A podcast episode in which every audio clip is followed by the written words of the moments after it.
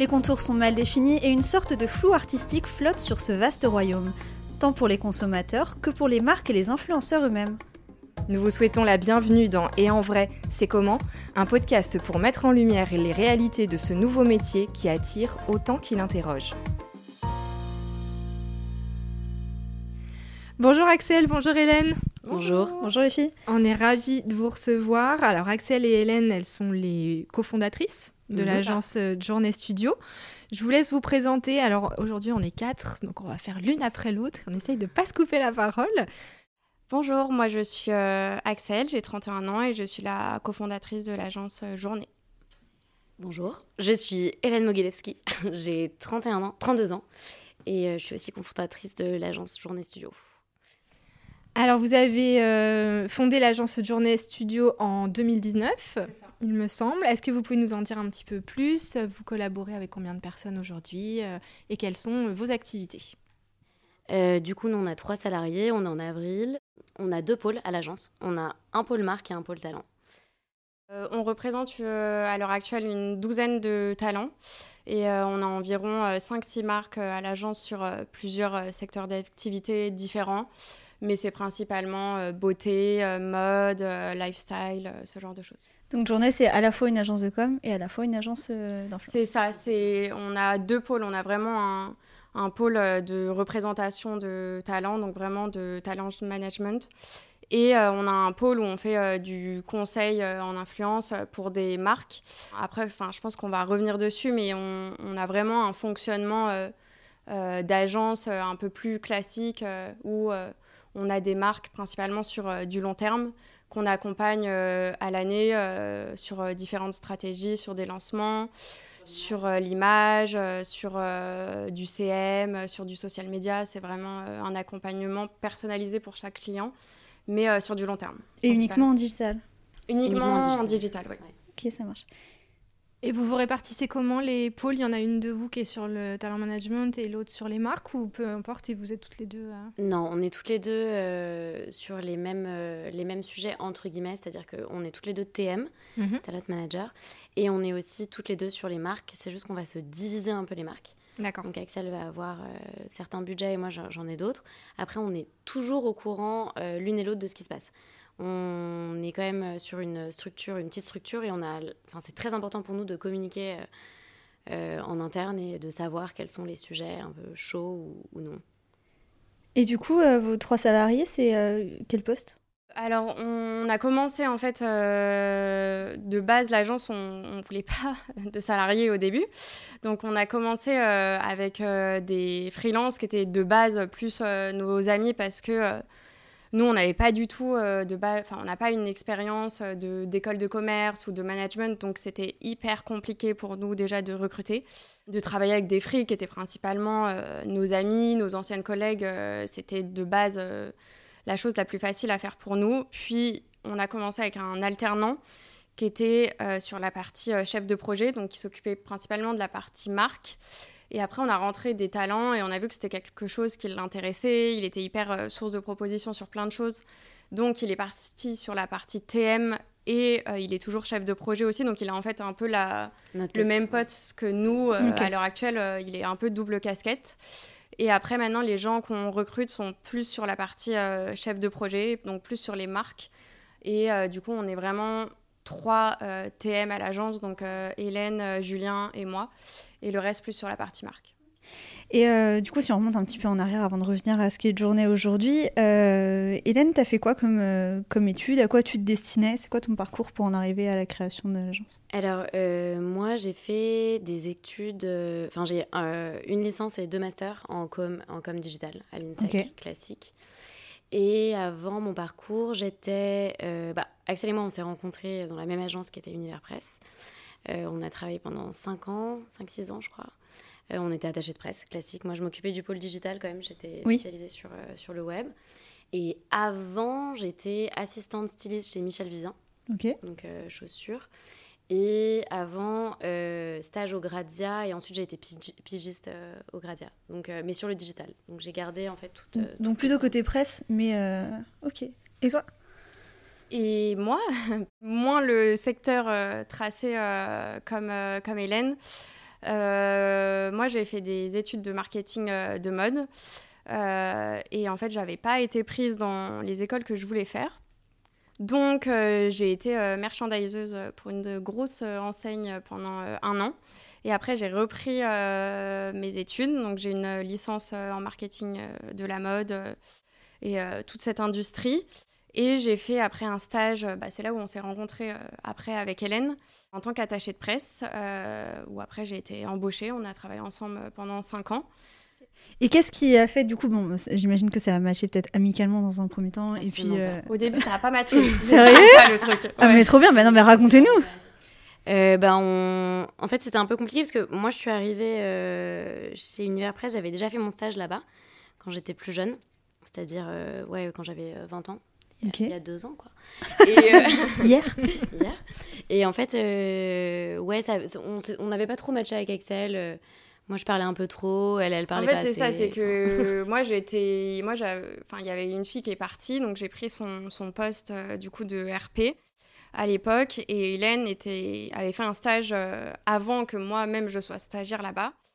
Et quand elle est revenue, Hélène, il faut savoir qu'on la voit, euh, elle parle beaucoup. Et pourtant, je mesure 1m20. Euh, elle, est, elle prend quand même de la place. Elle arrivait en terrain Quand elle est arrivée, je m'étais dit, mais c'est qui cette fille? Enfin, Genre, elle parle tout le temps, elle fait tout le temps des blagues. C'est qui cet avion de chasse? Le premier truc que tu as dit, je crois, en moyen, c'est que c'est ce gros avion? Et moi, je suis beaucoup plus introvertie, donc j'avais du mal à, à, capter, quoi. Enfin, elle était saoulante au début.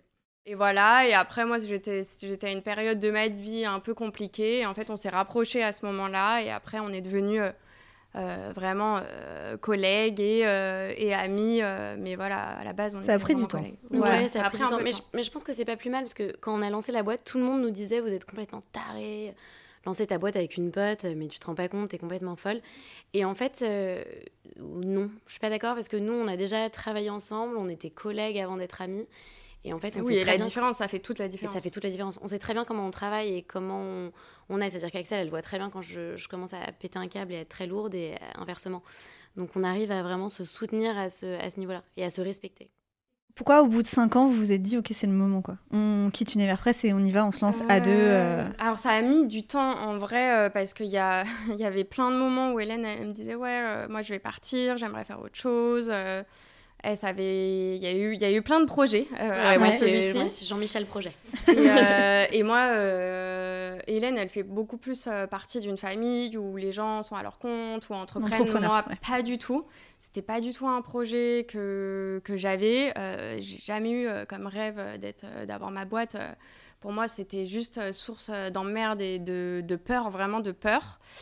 Et je pense qu'on avait un peu fait le tour euh, de la question euh, et de notre poste. Il n'y avait pas d'évolution. En fait, quand tu es attaché de presse, quand tu es arrivé, euh, il y a, T'as peu de perspectives d'évolution. T'as peu de perspectives d'évolution, exactement. T'as tes marques dont tu t'occupes et en fait après il n'y a pas trop un grade au-dessus de ce que tu fais. Et, et je pense qu'il y avait vraiment le digital qui prenait une grosse place. Moi aussi j'avais un peu migré sur le digital avec Hélène. Moi, en parallèle, euh, je commençais à bien m'entendre avec euh, une influenceuse qui m'avait proposé du coup de gérer euh, ses partenariats. Et donc, je faisais ça un peu en off. Ah, en fait, tu as commencé à être talent manager avant même de. D'avoir l'agence, ouais. Je faisais ça, euh, j'avais ouvert euh, une auto-entreprise. Ouais. Et je faisais ça en plus euh, le soir en rentrant chez moi, quoi. Sans prévenir qui que ce soit. Elle a fait du détournement de fonds aussi de la boîte. C'est maintenant que vous allez le savoir. non, je faisais ça en plus. Et donc, du coup, après, petit à petit, on a commencé à en parler. C'est ça qui t'a donné, du coup, la confiance nécessaire L'alcool, surtout, parce que le jour où on a eu, c'était vraiment très alcoolisé. le jour où on a décidé euh, de, de, monter l'agence. Mais après, c'était plus un. Faut savoir qu'Axel ne boit pas du, euh, du, tout. Je lui ai fait boire une bouteille de vin blanc, c'était terminé. Pour la convaincre. les papiers. C'était ça l'impulsion. mais, mais, mais ça, en vrai, ça a mis beaucoup de temps. Incroyable. Euh, beaucoup de temps, ouais. ouais à, se lancer vraiment, ça À se lancer, ou en fait, de base, c'est qu'on avait un peu proposé un projet qui, qui n'était pas celui de journée, mais un projet un peu un peu similaire à ce qu'on fait maintenant euh, à, la, boîte dans laquelle on était avant. Et au final, euh, ça s'est pas fait. Euh, et, je pense que ça a été une grosse déception pour nous de ne pas faire ce projet. et, voilà. et, nous, on s'est dit, bah, on va le faire nous, avec notre propre nom. avec, on va tout recommencer à zéro, parce qu'on est parti sans rien. Vous aviez quel âge? On avait. Moi, j'avais 29 ans. Ouais, moi 28. Enfin, j'avais 28 ans, j'allais avoir 29. Ok. Et... Très à cheval sur les, les âges. Oui, c'est important, Et pourquoi de journée studio? Waouh, c'est vrai qu'on s'est pris énormément la tête sur le, nom. On avait hésité avec Story, tu te souviens? Mm. Alors, euh, ce qui est très cool avec Axel, c'est que aucun rapport. Je vais parler euh, de quelque chose qui n'a. Je, ne vais pas répondre à ta question. D'accord. Je n'aime pas spécialement cette question. Il n'y a aucun problème. non, je plaisante. Aucun rapport, mais avec Axel, on a un peu le même cerveau. C'est assez bizarre. On, on dirait pas. Vraiment, ouais. On n'a pas dans le même physique. Tu te trompes à chaque fois. non, euh, en fait, on, a vraiment les mêmes goûts. Et c'est très chouette parce qu'on on se complète énormément. On est très différentes, mais on a vraiment les mêmes goûts. Et c'est vrai que pour le nom et pourquoi Journée Studio, on s'était dit il faut absolument trouver euh, quelque chose qui, tu vois, qui assemble les deux pôles, le pôle euh, marque, le pôle euh, influence. On voulait story parce qu'on trouvait ça cool l'idée de, de, créer une histoire ou autre. Si quelqu'un prend ce nom, vraiment, je le défends. mais on voulait aussi un nom court.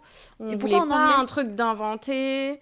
On voulait un truc euh, qui se termine par un point. Enfin, en fait, on avait déjà plus ah oui, des trucs très le truc imagé dans notre tête, mais on n'avait pas le nom. On pas Et euh, je sais plus, mais c'est un jour. Euh, en fait, on aimait bien à la, à la à, l'époque. Il y avait une marque qui s'appelait Journée, mais écrit vraiment en français. Et on dit ah mais c'est trop bien ce nom, c'est canon, etc. Enfin il y avait un trait entre le jour et né, mais mais on trouvait ça très très cool. Et euh, un jour, euh, je regarde des, des stories euh, d'une nana ou d'une marque, je sais même plus qui. Et en fait, je vois le, le nom journée, mais écrit du coup bah, en anglais. Et sauf que moi, dans ma tête, j'étais tellement focus journée, journée, que je le lis du coup en français, mais avec le Y à la fin. Et du coup, bah, on était encore en poste à l'époque.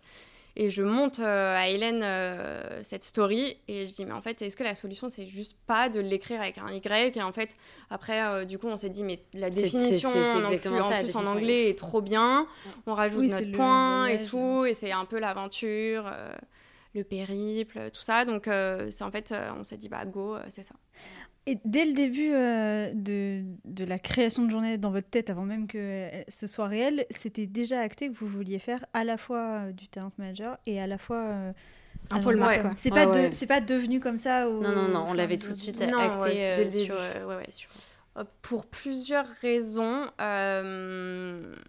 déjà, vu qu'on était avant, on venait de bureau de presse, on avait très bien compris le le système d'avoir euh, des clients fixes avec des honoraires fixes qui changeaient pas tous les mois, etc.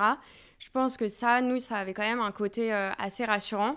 Parce que on savait euh, à la fin, allez, quand on a lancé l'agence, on n'avait pas de charge.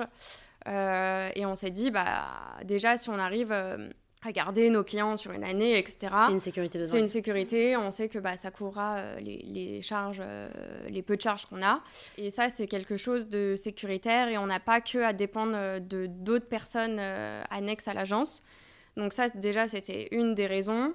On aimait bien aussi faire de la stratégie de marque. Et après, en fait, dès que en off, quand on a commencé à en parler, le côté agent est venu direct. Enfin, il y en avait peu aussi. Il y en avait, il y, avait, il y en avait moins, c'est sûr. Et donc, on s'était dit, en fait, on... c'était pour ça qu'il y avait le studio qui s'est mis euh, derrière. C'est qu'à la base, on voulait faire vraiment un truc 360 euh, où c'était euh, représenter des influenceurs, mais aussi. Photographes. On le fait un peu moins, mais c'était des photographes, des mannequins. D'accord, ah oui.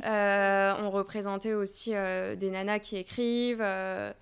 Vidéastes, voilà, de base, le projet c'était vraiment celui-ci.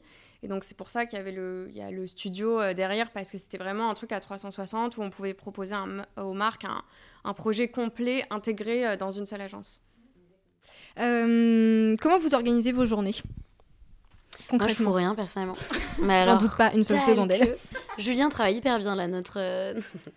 Non, en vrai, c'est très simple. bah déjà, on a énormément de mails, je pense, comme vous pouvez le, vous en douter. Donc la gestion, je pense que l'un des premiers trucs que tu fais quand tu arrives euh, dans une agence euh, digitale, c'est trier tes mails tout de suite. Tes mails euh, en priorité, tu regardes ton téléphone, tes WhatsApp et autres. C'est vraiment tous les dossiers un peu chauds, les rendus et autres. Et ensuite, et ensuite tu divises un peu sur tes talents, les relances des marques et ensuite les, les marques dont tu t'occupes enfin checker les listings, voir avec les équipes. On fait pas assez de réunions d'équipe, ça c'est notre petit point. Euh, on vient d'en faire une avant On vient d'en faire une. On n'en fait pas assez, mais je pense que c'est hyper important de la communication euh, en interne.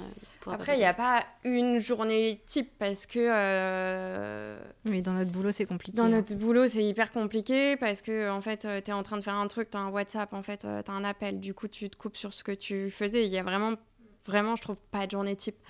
Après, je dirais que le premier truc, c'est on règle les urgences en arrivant et après, on passe vraiment euh, au, truc plus de fond. Ou par exemple, euh, moi, je suis quand même beaucoup majoritairement sur euh, un gros client et après le reste sur la partie talent. Mais j'ai pas plusieurs clients, j'en ai vraiment principalement, bah non, un ou deux. Mais du coup, ça va être une heure sur un client. Après, je vais switcher sur la partie talent, sur la boîte mail des talents aussi. Enfin, mais il n'y a pas une journée type.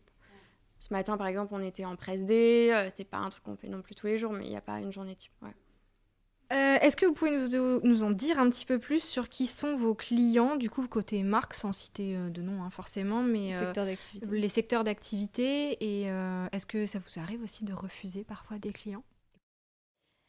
Ouais, alors, euh, les clients qu'on a, comme disait Axel tout à l'heure, on a du, lifestyle, on a de la beauté. On a, été, on a fait beaucoup de beauté euh, avec Axel. On a vraiment une grosse, euh, enfin un gros pôle beauté qu'on aime énormément d'ailleurs. Je pense que Axel a, dès le début, a, beaucoup d'affect avec, avec la cosmétique. Et c'est vrai que du coup, bah, j'en ai eu un peu grâce aux clients. Donc ça, la beauté, ça a été très, très important. On a fait... Euh, on a... Je suis en bug, on va couper son...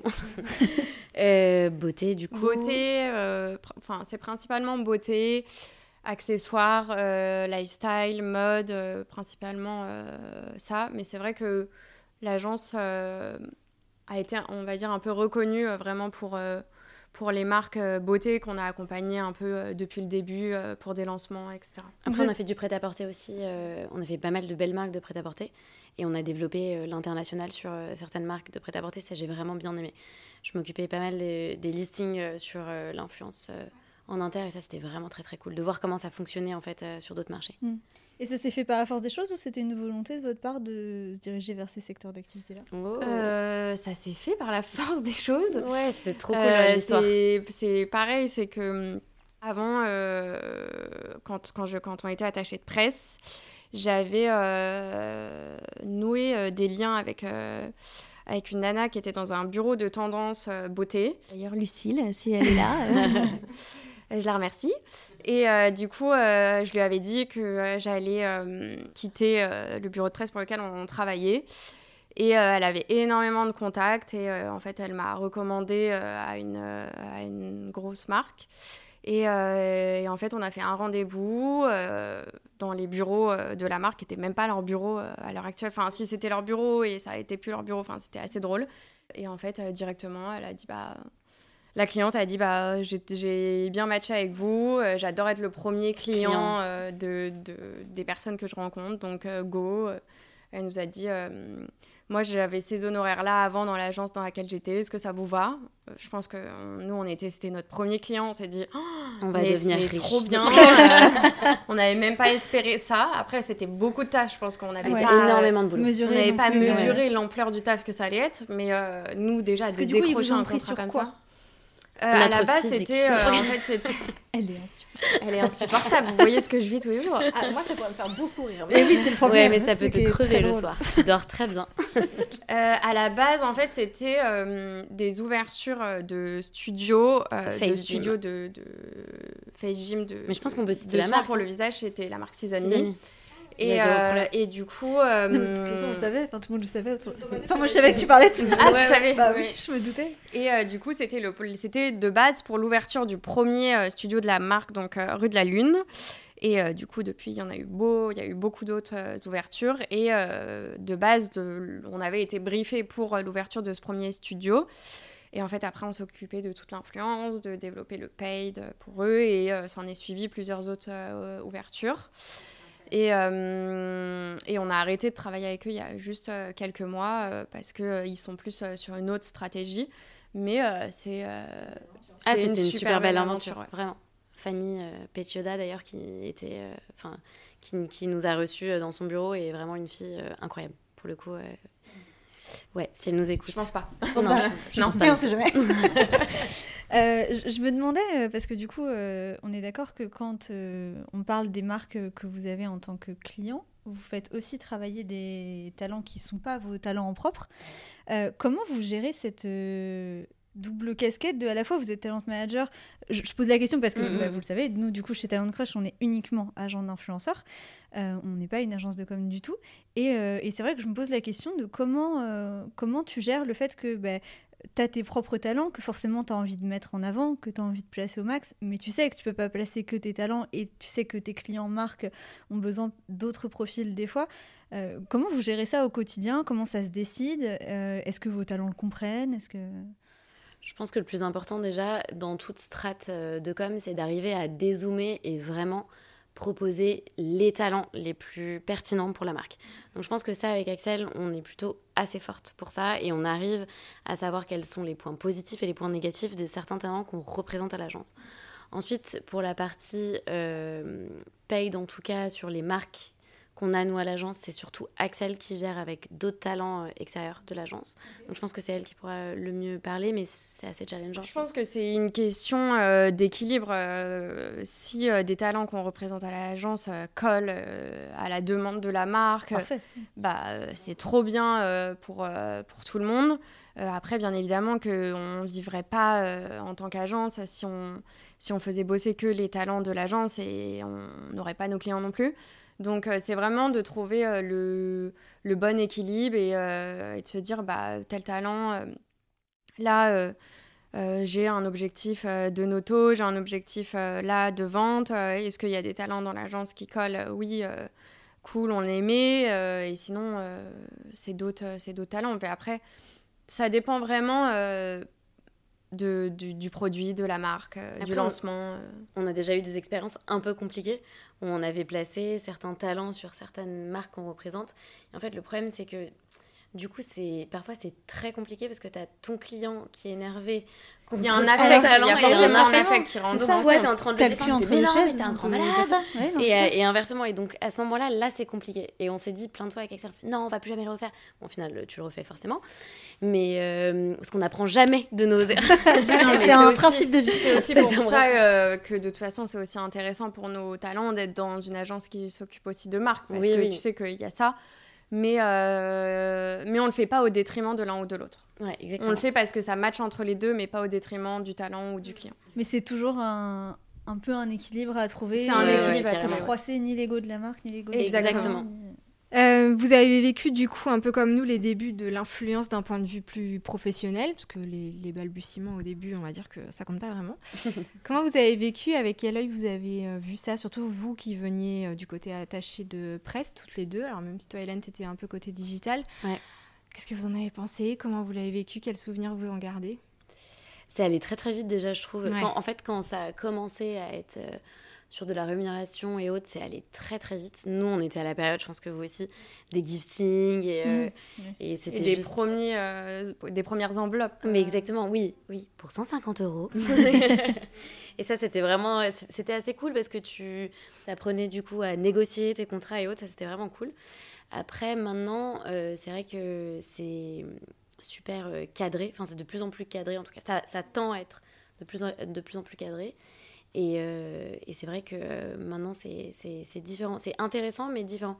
Je pense que euh, ça va évoluer encore et on va avoir de plus en plus de freins sur certaines choses.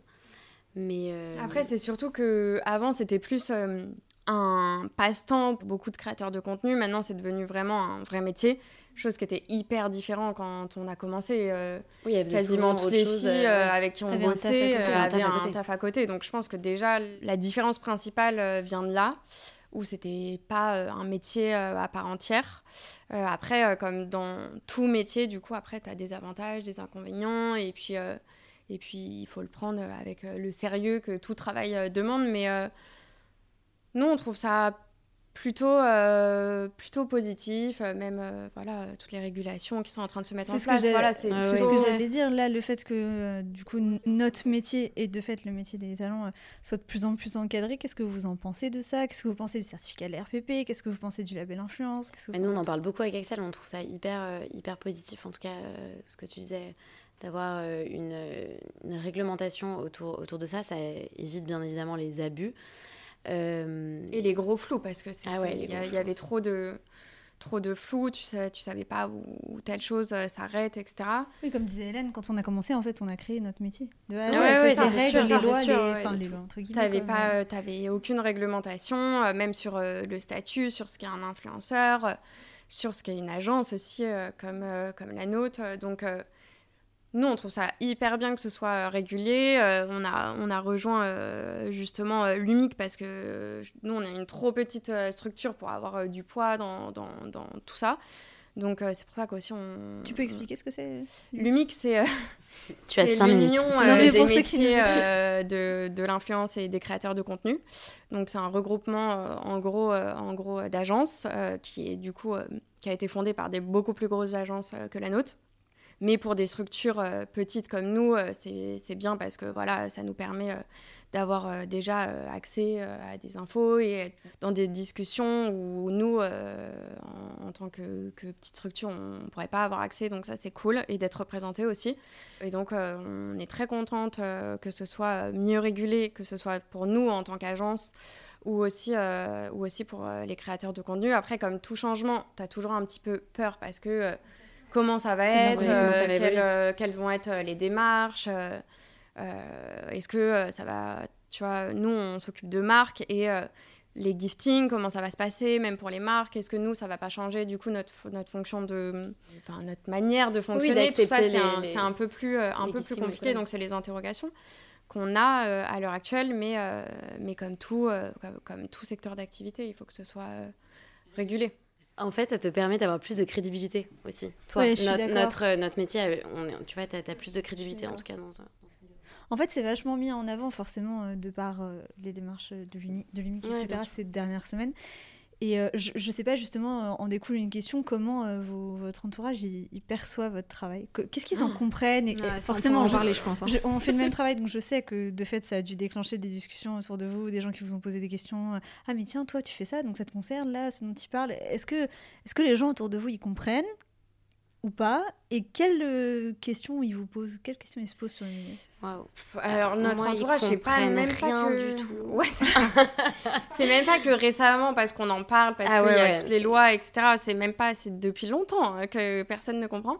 Travailler avec les blogueuses Ok. mais je me souviens quand même qu'au 30 ans d'Hélène, son frère m'a demandé, le frère d'Hélène quand même, m'a demandé de lui expliquer ce qu'on faisait, alors que. Ouais, est-ce que tu peux vraiment m'expliquer? Parce que je crois que j'ai pas compris vraiment ce qu'elle fait. Ok, alors déjà on partait, l'agence était déjà Alors juste mon frère qui est euh, l'avocat de la boîte, voilà, qui nous a aidé à créer la boîte, à faire le statut. D'accord, c'était embêtant. Ne le prenez pas. Non, non, il est génial.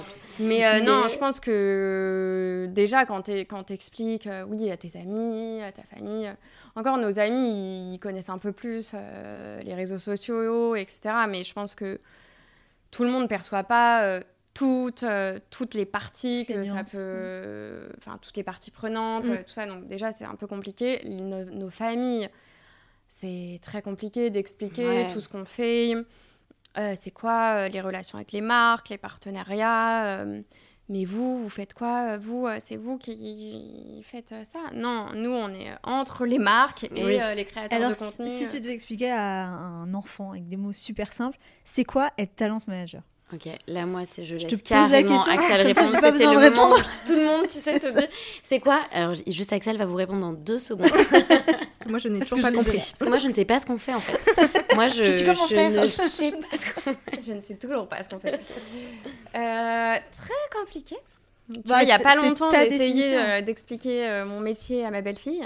Ça, non mais ça dépend, du, ça dépend du pôle. En tout cas pour la partie agent c'est facile. Enfin, bah, tu... Bah, vas-y. tu aurais La question était c'est quoi un talent de manager? Donc vas-y, réponds. Ouais, tu t'accompagnes en fait euh, quelqu'un de, de, connu. Moi, je, le compare vachement à la série 10%. oui, que, euh, sauf qu'on en prend 60. si seulement. si seulement. Non, je le compare vachement à la série 10%. En fait, tu vas vraiment accompagner quelqu'un dans son quotidien, dans la gestion de, de, de ses contrats, mais pas que tu vas aussi l'accompagner dans euh, ses gestions de, de travail avec euh, voilà où est-ce qu'elle va shooter, de temps en temps lorsqu'elle a besoin d'aller dans un hôtel ou autre.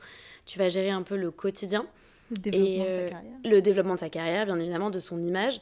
Mais au-delà de ça, tu as, aussi un, côté hyper euh, proche euh, que vous, vous devez avoir aussi. Euh, tu es quand même proche de tes talents, il y a un côté hyper humain. tu as un côté super humain, tu vois, où, où bah, forcément tu es la première au courant de certaines choses. Un peu la confidence. Personne ne sait, la, confidence, exactement. Tu es un peu psy, confident. Tu dois être aussi là pour les rassurer. Ouais. T'as un pied dans le pro, un pied dans le perso. Exactement. C'est mm. tout le côté un peu pesant de temps en temps, euh, même pour toi et, pour, la personne, tu vois. Je pense que c'est pas facile. Après, je pense que le plus compliqué, euh, nous, à, expliquer, c'était plus la partie... la partie euh, marque. Marque, ouais. Où en fait, quand tu expliques que tu aides les marques à gagner en notoriété sur les réseaux sociaux, je pense que ça, c'est... Mm. Tout de suite, les gens pensent à la publicité pure mm. et dure, alors que nous, en fait, c'est plus du placement d'un produit ou d'un service. Exactement. C'est vrai que ça, c'est un peu le côté un, peu plus abstrait pour, pour, les gens. Après, maintenant, je pense que petit à petit, tout le monde commence à comprendre euh, ce qu'on fait, mais c'est vrai que ça a été compliqué et, et euh, certaines personnes euh, voient que le côté, bah, je, crois qu'on va y venir aussi, mais de télé-réalité, donc beaucoup de critiques, beaucoup de gens en prennent pas trop au sérieux. Enfin, moi, je sais que beaucoup de fois, ça a été pas mal de prises de tête à des dîners. Ah oui, ouais, moi, beaucoup, beaucoup, beaucoup. Euh, sur ouais, des prises de tête à des dîners, comme quoi euh, ce qu'on faisait, c'était, c'était pas c'était de l'arnaque, c'était du vol, que euh, ouais, que alors que pas du tout. Enfin, moi j'ai pas honte de faire. Mais moi je n'ai pas, ah du bah tout pas du honte tout, de voler votre argent. Mais ouais. non, de fait, mais moi je suis super contente.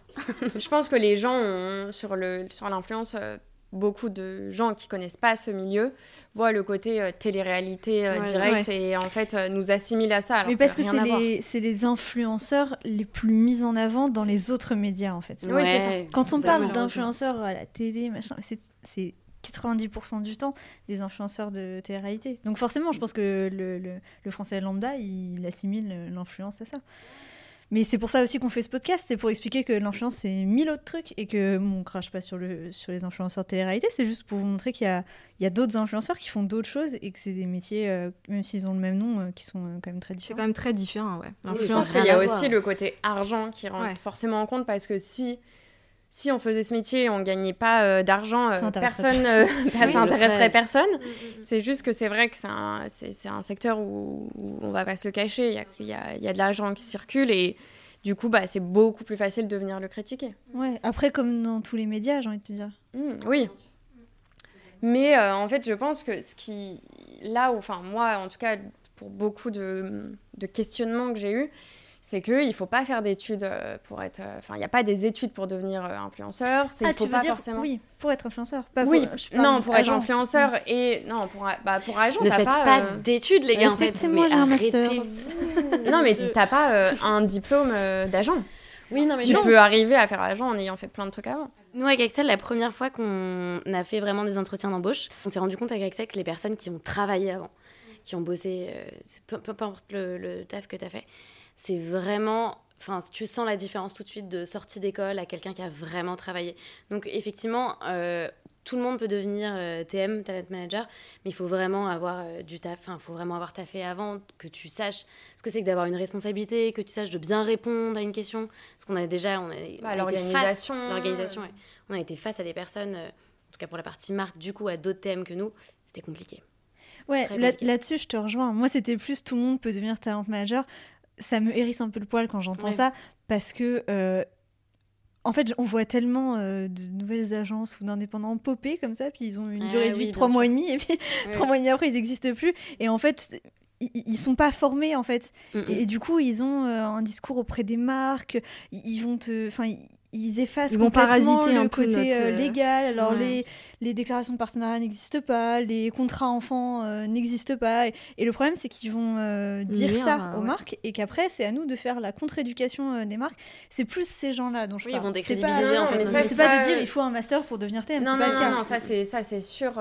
il faut être un minimum renseigné. On te rejoint à 100%. À 100% dessus mais c'était plus qu'il faut pas voilà avoir il n'y a pas de diplôme, de toute façon mais effectivement déjà enfin il, faut connaître un peu le milieu, connaître un peu le milieu déjà aussi avoir un peu de jugeote et pas le faire pour les mauvaises raisons oui c'est surtout ça en fait parce que je pense qu'il y a beaucoup d'agences qui se sont lancées parce que ils ont vu là mm.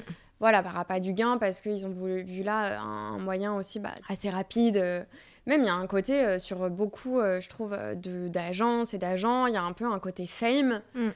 où tu calife dis, à la place du calife. T'as énormément d'agents qui, d'agents qui sont comme ça. Hein. Je ne citerai pas. Et alors que tu, alors que es là pour mettre en avant ton, exactement. Et rester toi dans l'ombre. voilà, et aimer ça et accepter ça et je vais retourner aux questions parce que là je suis partie dans un débat. Euh, comment est-ce que vous définiriez la relation que vous avez avec euh, vos talents? C'est une question qu'on nous pose à nous souvent. Ça m'intrigue de savoir euh, si vous vous placez.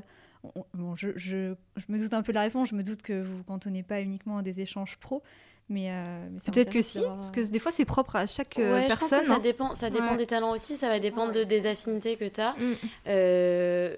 en tout cas, nous, on est, on est hyper, hyper attachés à, tous nos talents et, et on est très fiers de les représenter.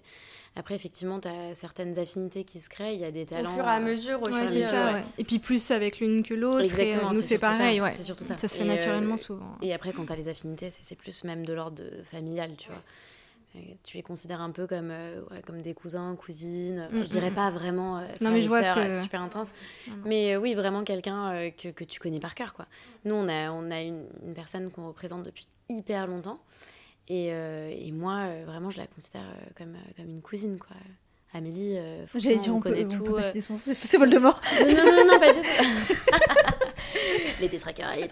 Non, non, non, pas du tout. Amélie, Amélie, moi, je, vraiment, c'est... Oui, ça fait très longtemps. Ça fait super ça longtemps. Fait depuis le début. Apolline aussi, ça fait depuis le, début de l'agence. Ah, Après, tout le monde... je pense que c'est quand même des relations... En fait, ça se fait pas de suite parce que il euh, y a euh, un senti enfin il y a une relation de confiance qui doit s'installer parce que euh, bah, il y a aussi enfin il y a d'abord le travail il y a aussi le côté argent parce que c'est vrai que nous nous, on... parle très vite d'argent avec elle. Enfin, tu, oui, il y a très vite, tu ah d'argent. Et puis c'est vrai que nous, on a un fonctionnement où c'est nous qui encaissons la, les, leur contrat pour elle et après on leur reverse. Donc il faut faire euh, ouais tout, bah, à chaque OP à chaque OP on leur reverse euh, directement. mais du coup, bah, il faut avoir confiance en, les en la personne avec qui tu, travailles. Donc je pense que déjà, il y a cette relation de confiance dans le travail qui est la base et qui est, le, je pense, le premier step. Et je pense qu'après, il y a un match ou pas, de toute façon, au tout début, qui se fait humain. Mais après, tu as la relation de confiance dans le travail. Et après, euh, au fur et à mesure où, tu creuses beaucoup plus et il y a une affinité qui se crée. Mais je pense que ça met aussi un peu, un peu plus de temps, suivant aussi euh, ton tempérament, suivant le tempérament euh, de la fille. Mais euh, franchement. Euh, comme toute relation humaine. Après, c'est compliqué parce que tu, c'est des personnes que tu as H24 quand même au téléphone. Et c'est, à chaque fois ce qu'on dit quand, on, quand on rencontre, quand il y a quelqu'un qui nous démarche ou qu'on rencontre un nouveau profil, c'est qu'on dit, mais en fait, le premier truc, c'est que. Est-ce que toi, tu as eu un Enfin voilà, est-ce que tu nous as matché mon coco Exactement, avec nous ou pas, euh, parce que euh, on va, on va, on va être tout le temps en contact, donc euh, beaucoup se parler. Si, si, déjà toi tu t'es mm. pas à l'aise avec nous, ça sert à rien, tu vois. C'est ce qu'on disait avec Cécile tout à l'heure, c'est que en fait il faut que ce soit dans les deux sens, et c'est pas juste le talent qui va choisir je veux rejoindre telle agence. Il faut aussi que l'agence soit hyper à l'aise avec ah le talent et se sente ok parce que comme tu dis on Enfin, elles font partie de notre vie et on fait partie de la leur. Et il faut quand même super bien s'entendre pour se supporter 24 heures sur 24. Quoi. Je sais pas à vous, mais nous, on a déjà eu des talents euh, qu'on a eu à l'agence avec qui euh, juste ça n'a pas fonctionné. Post-période d'essai, on a dit non, quoi. Bah non. C'est pas que c'était des méchants tout quoi. Non, il n'y a rien, bah, mais c'est juste qu'il n'y a pas ce feeling. Euh, on oui, va pas s'infliger ça. Quoi. oui, c'est clair. Après, vous, vous êtes assez désagréable, donc je pense que c'est pour ça, tu vois. Mais j'attendais la pas non, mais bien sûr, il y a des. Mais de toute façon, même, il y a il y a des. Enfin, je pense que ça, ça dépend aussi du, je pense qu'il y a des personnes qui peuvent potentiellement plus s'entendre aussi avec Hélène ou plus avec ouais, moi. Bah c'est la, la, force d'être à deux, c'est un voilà, peu comme c'est ça, c'est aussi la mm. fin. Il y a peu de personnes qui s'entendent bien avec moi, mais Axel, ouais, elle est plutôt. euh, quelles sont les difficultés auxquelles vous faites face au quotidien euh, dans votre boulot? Euh, Alors, une des difficultés qu'on a eues là récemment, on en a plein, hein, bien évidemment, comme tout, tout secteur d'activité, mais une qui euh, nous énerve au plus haut point, je pense, en tout cas récemment, c'est euh, les paiements. En fait, on, peut en parler. on peut vraiment en parler. Les retards ou les non-paiements. Les retards ou les non-paiements, et c'est très compliqué parce qu'en fait, en France, waouh, c'est la bagarre, mais un truc de fou, quoi. Et, euh, et c'est vrai que nous, on a avec Excel euh, des personnes qui ne nous ont pas payé ouais, depuis, depuis août dernier. Donc ah on va bientôt arriver sur un an. On vous bat, on est à plus d'un an pour certains. Ah ouais, bah voilà. Mm. Donc, et en fait, tu, tu, mais tu quémandes. Mm tu, ton argent. Et le problème, c'est que toi, du coup, es un, tu culpabilises un petit peu. De temps en temps, on avance les filles, on les avance et tout. Et au bout d'un moment, on se dit, bon, en fait, on va peut-être arrêter parce que de on a de la trésor dehors et c'est le cauchemar.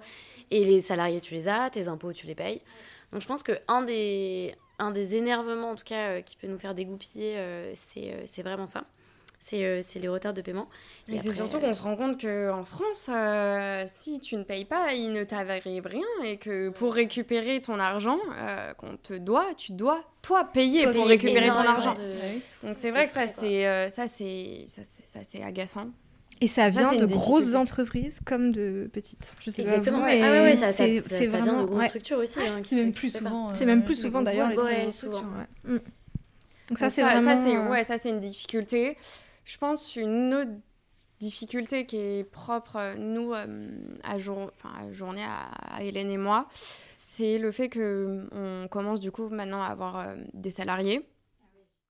Et que salarié veut dire management, management, veut dire RH, tout ça. Et c'est pas des études qu'on a faites, c'est des, enfin voilà, on découvre tout petit à petit. Et ça, c'est vraiment c'est compliqué, c'est difficile parce que, euh, parce que en France aussi, euh, la partie administrative, euh, tout est compliqué. Euh, on fait que de dire, mais ça serait trop bien que tu aies un espace sur un site journée et que tu fasses tout de ce site, tu vois, que tu fasses l'URSSAF, que tu fasses ta déclaration d'impôt pour ta société, que tu fasses les salaires, que ce soit relié euh, aux retraites, aux machins, aux trucs. Mais en fait. Axel euh, est très énervé sur ce sujet. Non, mais on le sent, il y, a un, sujet là. Tous les jours, on découvre des nouveaux trucs. Euh, Et vous êtes accompagné Vous avez un, expert comptable Oui, oui, bien, sûr. On a un expert comptable, on a une gestionnaire de paye, etc., etc. Mais c'est vrai que je pense que tous ces métiers-là, euh, ils pensent du coup que dans les entreprises, il y a forcément une personne qui est dédiée à ça et qui s'y connaît, mais sauf que pas du tout. Pas adapté aux petites Nous, c'est de la découverte euh, quotidienne. Mm. Euh, donc déjà, ouais, tout, tout, ça, c'est compliqué. Et je pense que du coup, on a fait pas mal d'erreurs sur, sur plein de trucs. À Énormément. à ce sujet-là. On vous appellera un jour si on a besoin. ouais, ouais, t'inquiète. De pas faire d'erreurs du coup. ouais. C'est l'expérience de toute façon. Ah, mais tout Chaque, euh, voilà. Après, c'est quand même très courageux à vous parce qu'on dit en France que c'est quand même très compliqué de salarier quelqu'un pour des petites mm. entreprises. Et franchement, moi, je trouve ça trop bien. Et, et même si vous faites des petites bêtises, bah, en même temps, euh, des fois, on n'est pas aidé. Hein, donc, euh, non, c'est ça. Et puis, de toute façon, non, mais c'est ça, quoi. C'est ce qu'on dit, c'est que tout. de toute façon, il n'y a, pas des erreurs qu'on a fait délibérées. Donc, ou des choses qu'on a fait de façon délibérée.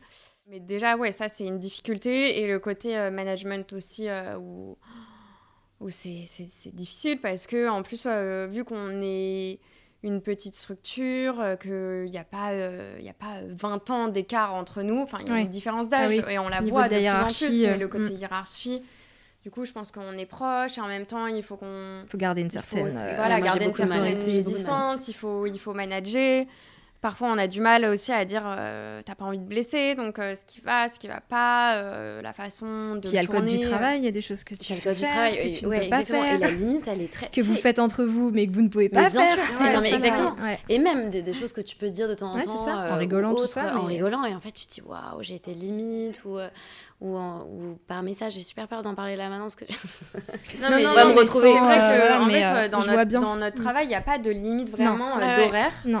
Et sauf que pour un salarié, il faut une limite d'horaire pour les salariés. Donc c'est vrai que parfois et on, a des groupes WhatsApp tous en commun. Donc c'est Pierre Fabre qui a mis en place ça là. Quand on envoie un mail à quelqu'un qui travaille chez Pierre Fabre, tu reçois un mail automatique qu'il est interdit pour les salariés ah, d'avoir accès à leur mail. ouais. Ah, la digitale déconnexion. Je sais plus. Ils ont ils ont appelé ils ont appelé ça.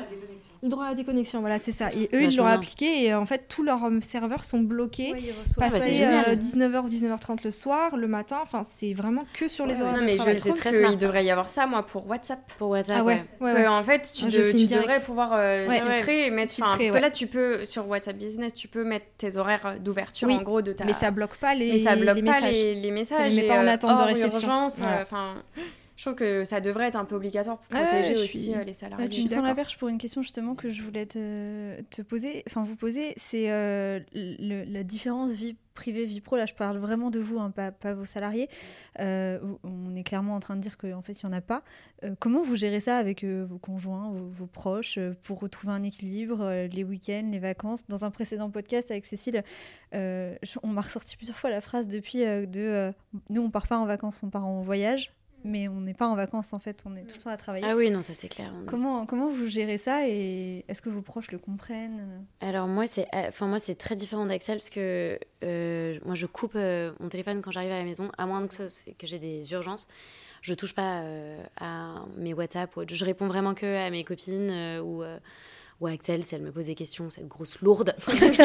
non mais vraiment c'est vraiment mes Parce que c'est le piège, c'est que WhatsApp ça nous sert dans notre taf. Oui, ouais, bien mais sûr. on a aussi mais le perso. Ah non, non, bien sûr. Non, mais moi, je, direct, euh, les messages sur les groupes ou autres, je, je, réponds pas. C'est no way. Les mails non plus. J'ai juste un bémol. Et c'est mon petit truc, c'est vraiment relou. C'est que j'arrive pas à partir vraiment en vacances. Euh, ça, c'est très relou. En fait, je suis obligée de checker mes mails. J'ai l'impression qu'en fait, le travail va, être, va pas être bien fait si c'est pas moi qui le fais. Bon, ce qui est complètement débile parce qu'au final, euh, je, fais, je travaille très mal. non, mais, mais pour le coup, je suis très peu sur mon téléphone. Euh, Instagram euh, me saoule très vite. Et ouais, c'est quoi ton utilisation bah, perso d'Instagram Peu, peu. Toutes mes amies me diront trop, mais moi, par rapport à vraiment, j'ai l'impression d'être jamais sur mon portable. Je, je, vais très peu sur Instagram. De temps en temps, tu as ce révex complètement débile euh, quand tu te poses chez toi, tu ton, as ton canapé, tu prends ton téléphone, le premier truc que tu regardes, c'est Instagram, parce que tu es complètement idiot, mais bon, ça, c'est pas grave. Mais c'est vrai que je. Non, mais j'arrive, tu vois, j'arrive vraiment à lâcher mon portable et ne pas du tout, euh, et ne pas du tout l'utiliser. Et euh, chose où je sais qu'Axel a un peu plus de. Ouais, on n'a pas du tout la même façon de, de gérer, le, le, le, perso pour ça. Moi, je coupe beaucoup moins au quotidien. Euh, c'est-à-dire que souvent, le soir, je vais quand même répondre, bien que parfois ça me saoule, mais je vais quand même répondre. Euh, après, on a, je pense aussi, une vie euh, perso qui est différente. C'est que moi, mon conjoint, il a son entreprise aussi. Donc, on n'a pas du tout, du tout de, de, limites. encore hier soir, on, parlait tous les deux de taf, etc. Donc, il y a il y a pas, enfin, on n'a pas ce côté où on rentre à la maison et on, et on coupe parce que c'est impossible en fait de, de, couper parce que lui aussi il ramène du travail à la maison, il fait sa compta et tout. Donc c'est. Il est dans le digital aussi Non, pas du tout. il a une marque, euh, voilà. Euh, donc euh, donc c'est c'est impossible impossible de, de couper. par contre, moi quand je pars en vacances, ah oui, pour le coup, euh, toi, ouais, pour le coup, moi, je, je coupe. Alors, je coupe pas totalement parce que c'est impossible de, voilà, c'est impossible de couper totalement. Mais je mets, euh, chose que Hélène ne fait pas du tout et que je ne comprends pas pourquoi elle le fait toujours pas. Ah oui, je mets pas. Mais moi, je mets un message d'absence euh, en disant que du coup, je serai euh, pas joignable, que s'il y a une urgence, vraiment, on peut me contacter, mais il faut que ce soit une urgence, parce que si c'est juste pour, euh, je vous raccroche pour me demander un tarif, euh, un truc voilà. dans trois semaines, ça va me saouler. Mais, mais, voilà, s'il y, a une, s'il y, a, s'il y a une urgence, bien sûr, j'aurai joignable, mais... Mais déjà, je, il y a très peu d'urgence en réalité. que voilà, il va y avoir un temps de réponse et que beaucoup plus, enfin plus long que d'habitude. Et, et, et, je trouve que déjà, en fait, d'avoir mis ce message, les gens ne s'attendent pas à avoir une réponse dans l'instant. Alors que quand tu vrai, rien, les gens pensent que du coup, euh, dans une heure, ils ont leur réponse. Alors que déjà, quand tu préviens la, personne, tu sais que bah, la personne est en vacances, que déjà tu te poses la question si tu vas la déranger ou pas, si déjà tu te poses la question si ton sujet peut attendre ou non, euh, voilà. Oui, bien sûr. Surtout qu'on est dans un métier où ça va très vite, il faut répondre vite aux mails. Ouais. Si t'as pas ta réponse Si tu dans, la pas dans la journée, journée, la euh, tu te fais euh, relancer. euh, Ah ouais, tout le monde t'appelle sur WhatsApp. Non, oh là là, on va Je se vous, calmer. je vous laisse gars. imaginer l'état de nos boîtes mail actuellement.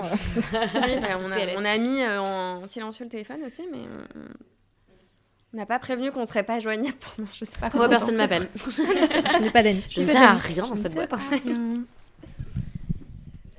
On a rapidement évoqué tout à l'heure la différence entre les influenceurs de télé-réalité et les euh, talents euh, qu'on peut avoir dans nos agences euh, respectives.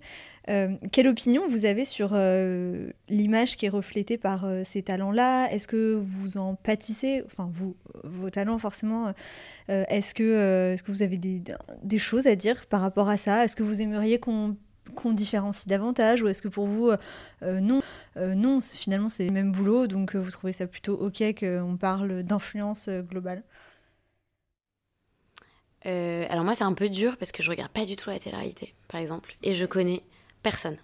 Mais quand je dis que je connais personne, c'est que vraiment je connais personne. Axel de temps en temps parle de deux ou trois personnes euh, et qui me dit mais elle est super connue, mais comment tu peux pas connaître?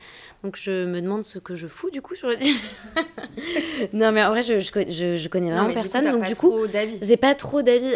Après, moi, c'est compliqué parce que j'ai l'impression que c'est vraiment du coup deux pôles très différents, en tout cas deux, deux univers très différents. Après, d'un autre côté, j'ai j'ai aussi euh, un peu de peine de temps en temps quand les gens sont hyper virulents avec la télé en disant ouais ils sont tous débiles. Enfin euh, oui et non, je pense pas parce qu'ils savent très bien où ils vont, ils savent très bien comment ils le font. Il y en a ont créé des Euh, empires quoi derrière. donc, exactement, va ils peut-être ont- se calmer ont- sur les mots Alors, euh, forts. Exactement. La façon dans, laquelle- dans laquelle ils, l'ont- ils ont monté leur empire, c'est propre à eux. Mais euh, il y en a beaucoup qui ont quand même très très bien euh, géré leur, euh, leur navire, quoi. Leur barque. Je sais plus comment on dit. Leur Paquebot. leur voilier.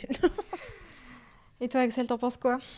Euh, moi, en fait, je trouve qu'il y a quand même, pour en tout cas le, les marques euh, dans, dans, le secteur d'activité, je pense que tout le monde a très bien fait quand même euh, la différence entre, entre les talents qu'on peut représenter mutuellement ou, ou vraiment les influenceurs de, de télé-réalité. Après, bien qu'il y a beaucoup, enfin, il y a maintenant de plus en plus d'influenceurs télé-réalité qui maintenant font un peu un pont plus euh, du, du côté euh, euh, influenceur, créateur de contenu, plus comme on a l'habitude nous.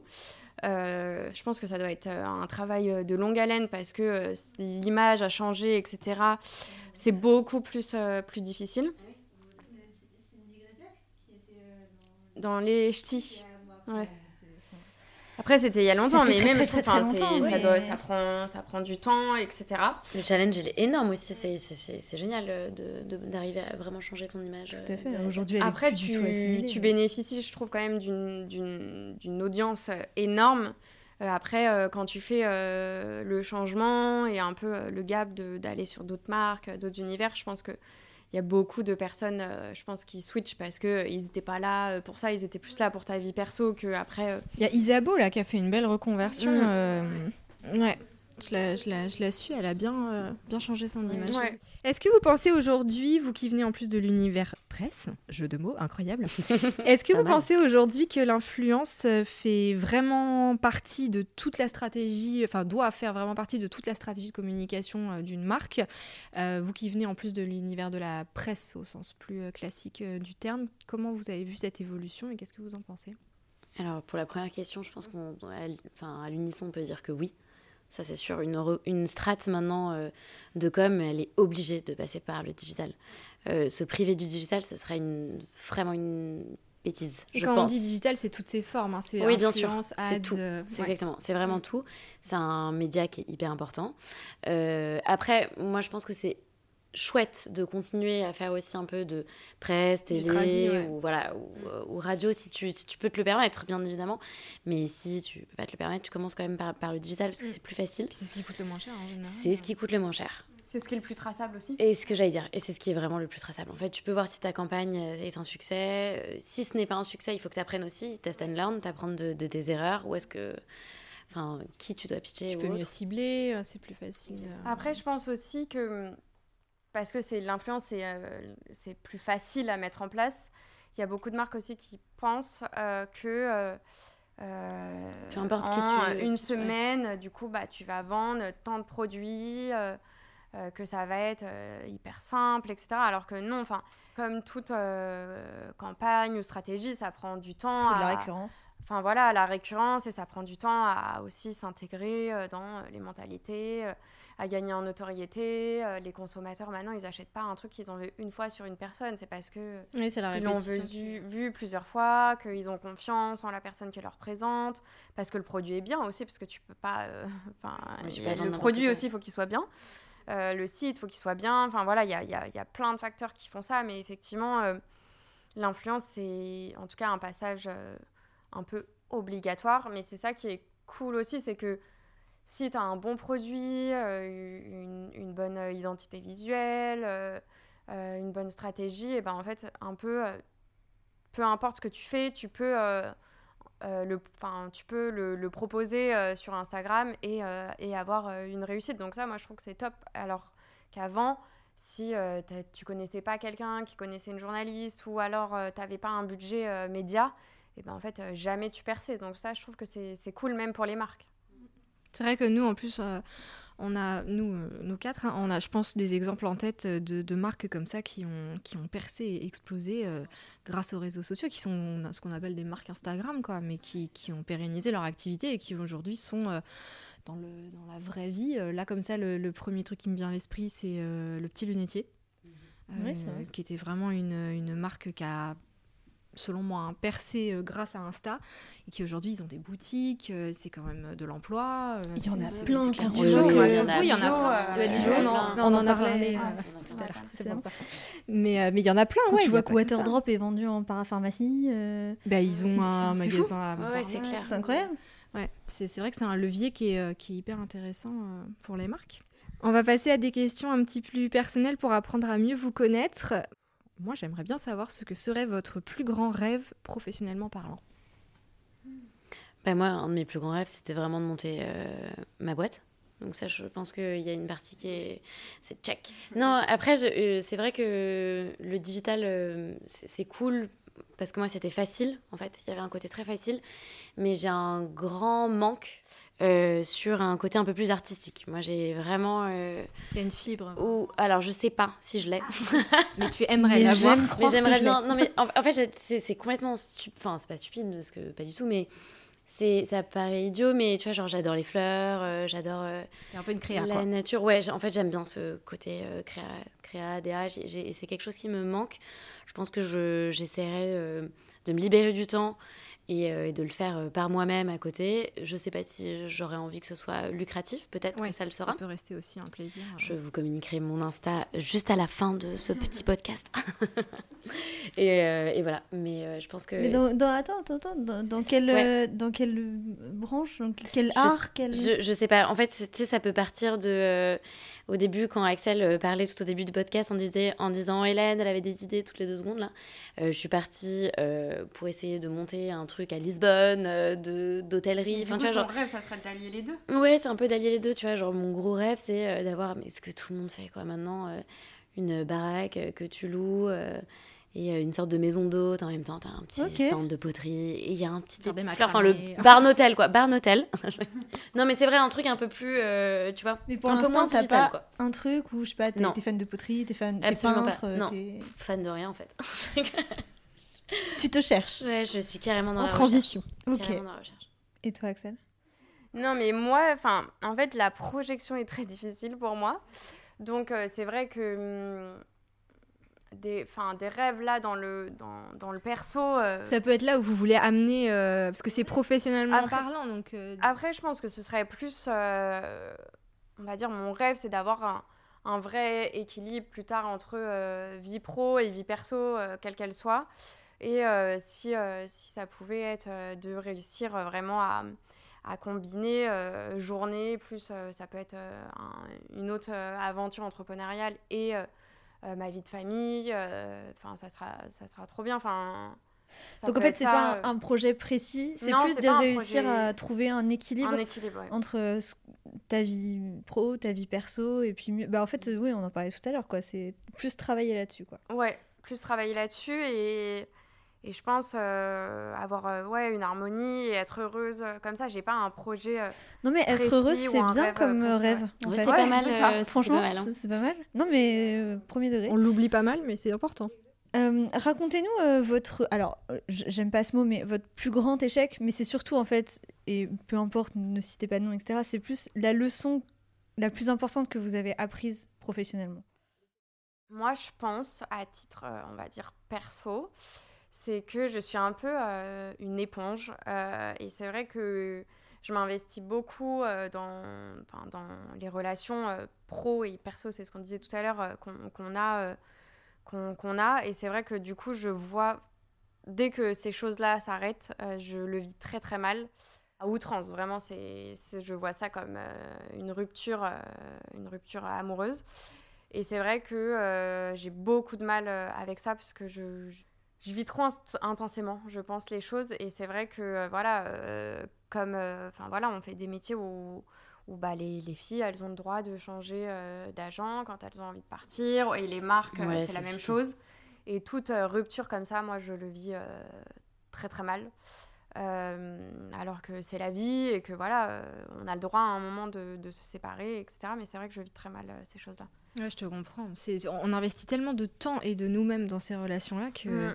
c'est vraiment Et parfois, tu as envie justement de dire bah, je m'investirai plus autant. Et en fait, tu. que tu refais la même chose. Oui, parce qu'on est comme ça. Et puis, c'est aussi pour ça qu'on fait bien ce métier. Oui, c'est aussi pour ça qu'on Mais, mais c'est vrai que c'est vraiment des choses, moi, ça, ça, me fait beaucoup de mal. Donc, du coup, la leçon que tu en aurais tirée, c'est d'essayer de moins le faire, mais au final, tu le fais toujours prendre un peu plus de recul. Non, j'ai quand même l'impression qu'avec le, avec le temps, faire un, vrai travail sur euh, se détacher quand même des émotions. En fait, je prends trop à cœur les choses, c'est vraiment ça le terme. Et donc, j'ai quand même essayé de, ouais, de, de, de, de faire un travail sur ça. Euh, je pense que c'est un peu mieux quand même. oui, oui, mais carrément. C'était très intense, de toute façon, avant. Et toi, Hélène? Euh, alors moi, j'ai pas de plus grand échec. Je dirais que j'ai une multitude euh, d'échecs au quotidien. La vie est nulle d'échecs. Je pense que on peut dire que c'est ouais, la plupart des, des choses de ma vie. non, non, mais je pense qu'on a tous une multitude d'échecs. Après, je t'avoue que je suis un peu, moi, je suis, c'est hyper bizarre. C'est que je suis assez pessimiste en règle générale. J'ai un peu la fascination du pire. Je me dis toujours, ah, de toute façon, ça, ça va pas marcher. La loi de Murphy.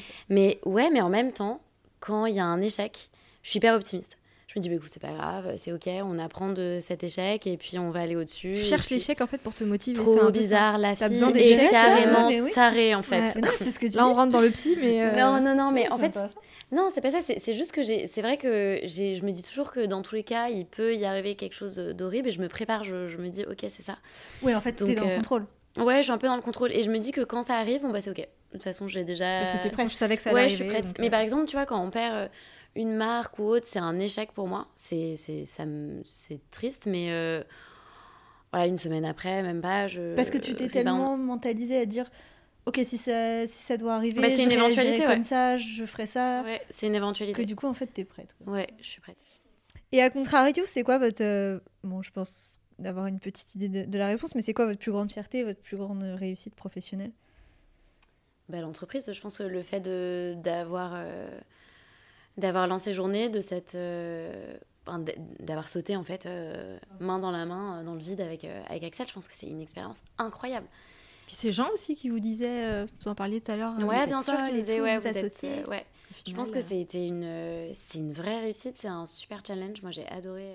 je, je, trouve que. J'ai cru que tu dire mais. non, 4 ans, enfin là, bientôt 4 ans après, il n'y a pas il n'y a pas, y a pas de, de dispute ou d'incompréhension sur des choses. Donc je trouve ça cool, euh, même euh, si là, euh, tu, tu, reviens un peu en arrière, de se dire, bah, ça fait 4 ans qu'on travaille ensemble et, et, tout se passe bien et on en est arrivé là. Et donc ça, ça je trouve ça... Je trouve que déjà, c'est une réussite. Enfin, déjà, pour nous, de, de réussir aussi à accumuler bah, le côté ami et pro et bon, après, parfois, on a envie de se frapper aussi. Enfin, c'est important de. C'est normal. Je pense que même entre sœurs. Même entre sœurs, Déjà, regarder comment buter ton associé en. Tu vois, c'est tranquille. C'est trop cher. Oui. Mais euh, non, ça, je trouve c'est ça, je trouve que c'est une réussite, euh, en tout cas euh, commune.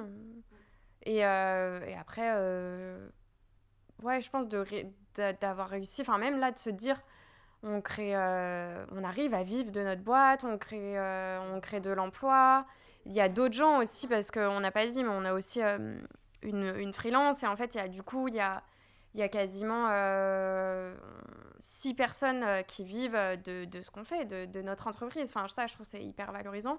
Après, ça, ça fout beaucoup de pression aussi. Moi, c'est vrai que parfois, euh, on a des gros dans des stress, phases où quand tu sors de chez le comptable et tout, tu on te dit alors du coup, qu'est-ce qu'il faut faire non, non, moi, c'est vrai que ça me je suis hyper mal pendant une semaine après parce que ça c'est source d'angoisse de, de, fou. Ouais, je suis pareil. trop d'informations. Déjà, parlé, trop d'infos, trop de projections. mal aussi. Et moi, je le vis hyper mal alors que Hélène le vit pas du tout. Bah, essentiellement grâce à la drogue, mais sinon, ouais, ouais, euh, vraiment. Malheureusement, ouais, c'est. Mais, je suis, je suis, je suis cherchée euh, contre les. Ouais, ouais, on est vachement différentes. Euh, on est différentes par rapport à ça. C'est que je pense que Hélène, elle est plus. Elle a plus l'envie, en gros, de réussite que ah moi. Euh, elle, elle veut monter la boîte, on va dire, euh, en termes de chiffre d'affaires, euh, de. T'es plus objectif, tout ça. Je veux être riche, en fait. Que, que, moi. pas te dire. Et c'est vrai que c'est vrai que c'est juste que quand on fait des points comptables, c'est là où je vois vraiment le décalage que ça peut faire entre nous deux et où du coup elle, elle veut pousser le, le, le truc beaucoup business. plus loin que, que, moi où moi je suis plus le côté sécure ouais. je suis plus le côté sécure euh, etc et Hélène elle veut pousser pousser et c'est vrai que là où moi ça me fout des angoisses euh, pas possible oui moi j'ai pas peur du euh, tout je me dis bon bah, au pire on se crache on se crache quoi. Ouais, mais c'est vrai que moi, le, Encore une fois, tu mentalises le truc ouais, ouais, mais je me dis, en fait, sinon, t'essayes pas. Enfin, quand, es, quand tu lances ta boîte, ah bah ça, euh, forcément, tu es obligé, exactement. T'es obligé de te dire, bon, bah, peut-être que ça va foirer, mais c'est pas grave, en fait, je me lance. Mais c'est comme une relation en règle générale. Quand, tu te lances avec quelqu'un. C'est un peu différent après. Oui, quand t'as un enfant, j'avais cette mentalité-là. J'imagine c'est pas la même chose. Là, quand t'as un petit bout qui dépend quand même. Oui, euh, j'imagine. Bon, après. travail et tout ça, mais euh, je veux dire, c'est pas pareil quand même. Oui, oui, oui. Oui, je comprends. Puis t'as pas envie non plus de. Bon, bah, faites pas d'enfants, qu'est-ce que je veux dire? Super. non, mais c'est aussi... de prévenir maintenant. c'est aussi dur, tu vois, t'as as mis tellement de temps et d'investissement dans ce, dans ce bébé qui est ta boîte t'as pas envie quoi de la. non, mais c'est sûr. Et puis tu te dis qu'est-ce que je vais faire euh, d'autre après Ma vie est finie, ah bah complètement. Euh, et en fait, c'est surtout ça, c'est que moi, j'arrive pas à visualiser ce que je ferais d'autre pour le mm. moment, tu vois. Donc c'est, mm. en fait, je, je, me dis, mais non, il faut que. Il faut que ça marche. En fait, il faut que ça Il n'y a pas de plan B. Exactement. Pour le moment, il n'y a pas de plan B. Donc après, redevenir salarié, ça me dérangerait pas, moi. Enfin, et moi, ça me dérangerait énormément. Ça me dérangerait tellement. On a tellement pris des habitudes. moi, c'est pas euh, possible. Ah oui, t'as les habitudes, mais. Euh... Si t'as pas le choix, t'as pas le choix. Hein, non, non, t'as pas le choix, t'as pas le choix. Et, euh, et, après, enfin, je pense que t'arrives dans une boîte avec l'expérience qu'on a un peu nous toutes, euh, tu vois pas les choses de la même façon non plus, tu vois. Donc, ça dépend quel poste on te, on te donne, quelle liberté tu as. Et la boîte. Ouais. Ça dépend de beaucoup de choses. Oui, mais tu n'es plus chez ah l'entreprise, quoi. Et mm. Ah cette liberté. Moi, je peux euh. pas dire que ça me dérangerait pas. Non, ça me dérangerait de ouf. ouais, moi aussi, ça me dérangerait de ouf. Je sais pas, moi je suis pas. Euh, tu es toute je sais pas, moi je suis ouverte, PDG, LVMH, moi c'est ok. oui, non, mais après, il y a plein de choses. Mais, euh, mais je pense que c'est quand même source de parfois de beaucoup moins d'angoisse. Ah oui, oui, c'est sûr que quand tu t'arrêtes, t'as une certaine sécurité aussi. Et nous, on l'a vu quand, quand tu as lancé ta boîte, tu le vois forcément. Mm. Bon, déjà, tu découvres Pôle emploi quand tu peux avoir Pôle emploi. mais ah, nous, on a, on a découvert Pôle emploi. Et tu te rends compte à quel point tu as une chance de dingue en ah, d'être dans un pays. Que maintenant, notre boîte, demain, elle s'arrête, ça, ça n'existe plus. Oui, maintenant, mm. on est dans la merde, ça, c'est sûr. Je te l'accorde. Mais là, euh, là, pour le moment. Il faut euh, économiser. Un an de salaire de côté, les filles. Toujours. Euh, ouais, ouais, alors. un an de sécurité. Difficilement pour ma part. Hein. Ah quand même essentiellement de. On a un petit panier percé. Euh, beaucoup de. Non, non.